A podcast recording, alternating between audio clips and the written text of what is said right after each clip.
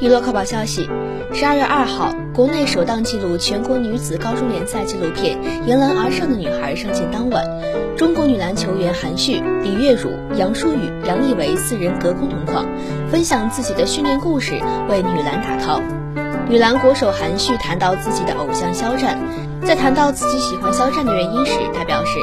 大家都知道我喜欢的偶像是战哥，肖战嘛，就是不是因为他人气高才把他当成榜样。”虽然是突然一下火了，但是在这种情况下，他不忘初心，越来越稳定，专注在自己的事业上，例如表演、唱歌，他都没有被外界的影响所干扰。